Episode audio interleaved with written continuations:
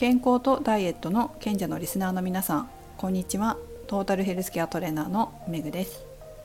昨日アメブロに私が経験した女性特有の健康課題というテーマで記事を配信したんですけどご覧になった方いらっしゃいましたかね？私自身がちょっと女性特有の健康課題をずっと抱えてきたんですけどもうちょっと役に立つことを配信できるんじゃないかなというふうに思い立ったんですよ。でなんで思い立ったかっていうと経済産業省のツイッターでフェムテックの記事が流れてきたんですよね。でフェムテックってちょうど先週私が参加しているオンラインサロンで講座をしてくれた方がいらっしゃったんですよフェムテックに関して。それが意識にあったのでふと経産省のツイートを見てあそういえば私もうちょっと役に立つことみんなに話せるなみんなに書けるなと思ってアメブロに書いたというわけです。でブログに書くとすごい長くなるじゃないですか。私としては話した方がこうやりやすいというか発信しやすいのである程度おおよそのことはブログに書いたとしてもちょっと具体的にはこのスタンド FM ラジオの力を借りて何か皆さんに役立つことを話していきたいなというふうに、まあ、発信していきたいなということを思ったわけです。じゃあ実際このフェムテックって何なのかっていうところなんですけど知ってる方もいらっしゃると思うんですけどね月経や出産不妊更年期など女性特有の健康課題をサポートするツールのことです。なんでこの女性特有の健康課題に関して経済産業省がツイートに上げてたかっていうと、まあ、実はですねこの女性特有の月経随伴症状つまり生理に関わる症状ですね。生理前のイライラとかいう PMF 月経前症候群だったりとかそれから生理痛とかそういった症状によって労働損失が約5,000億円というふうに言われています。5,000億円です。日本も女性が積極的に働く時代になってますよね。皆さんわからないと思うんですけど私がこう若い頃若い頃って本当に二十歳とかもうちょっと前かな小学生とかかなそのぐらいの頃って女の人って寿退社する時代だったんですよ。寿退社って知ってます、まあ、結婚して会社を辞める。それがなんか女性の生き方みたいな時代もあったんですね。それと比べたら今全然そんなことないじゃないですか。結婚しても働きたいっていう女性が増えてますし働くことって楽しみありますよね。自分の力を自分の能力を発揮して、えー、働くって楽しいじゃないですか。充実感を得られたり達成感を得られたり満足感を得られるって働いて自分の能力を発揮してってすごい極上のものだと思うんですよ。ただやはりこう体の健康上の問題特にこの女性だならでは男性にはね子宮も卵巣もないので女性特有のもの女性っていう表現があるか分かんないけど子宮と卵巣を持ってる人かな？で女性ホルモンが出てる人にとっての健康課題って特有のものがあるのでそれによって働くことが阻害されてしまうと、まあ、経済的にっていうのもそうだけど女性としても辛いですよね。でブログに私が書いたのは、まあ、結構私もすごかったんで過酷だったんですよ。でだったっていうのはどういうことかというと良くなったんですよね。今になって40代、まあ、30代後半ぐらいからかな？から本当にねこの特にこの1年ものすごい良くなったんですよ。月経に関する症状随伴症状っていうのがすごい良くなってるんです。で子供ができて子供を産むと生理痛良くなるよとかって昔言われたことあるんですけど別に子供いるわけじゃないんで私は。だけどどうやったらこの生理痛が軽くなるのかとか生理前の辛さが軽くなるのかっていうのはすごくこう自分の体で研究してやってきたりとか、まあ、他の方の事例を見たりしながらやってきたのでなんか伝えられることはあるのかなっていうふうに思ってます。まあ、どのぐらいこうひどかったかって昔もこのスタンド FM で話をしたんですけどちょっと改めてね話をしますと、まあ、生理前はもうひどかったですね。あの周りの人とか周りのものに当たり散らす。そしてこう家族とかと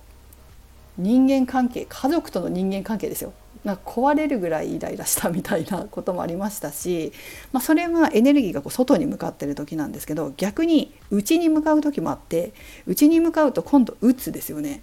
もうすごい鬱で死にたいって思いましたからやっぱり。生理前ってひどくて。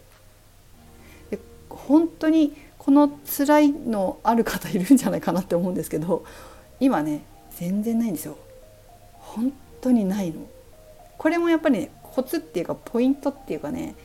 あの私はこうやってよくしたよっていうのがあるので、まあ、それもいずれお伝えしたいと思います。それからですね生理痛。生理痛は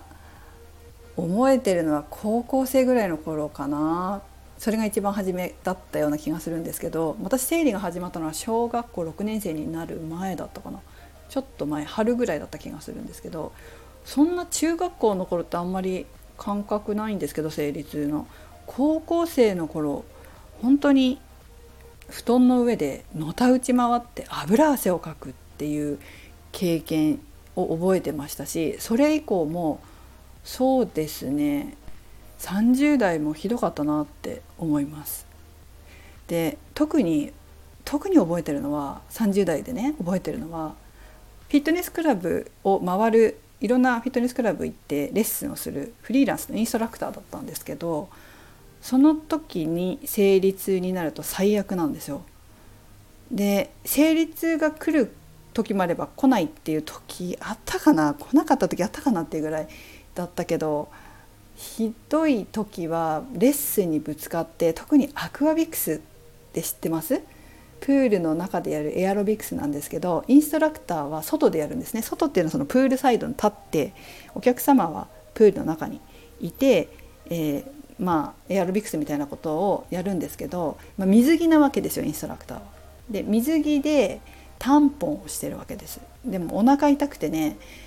痛み止めを飲んでやるんですけど痛み止めが効かないっていう時があったんですよ。それで立ってられないんです痛くて。教えてるのにで途中でもうダメだなと思ってしゃがむんですよ。でしゃがむってレッスンできるのと思うんですけどもう経験があるのでしゃがんでレッスンできるんですよね。しゃがんだり椅子に座って指導ができるまあアクアだから特にそうですけど、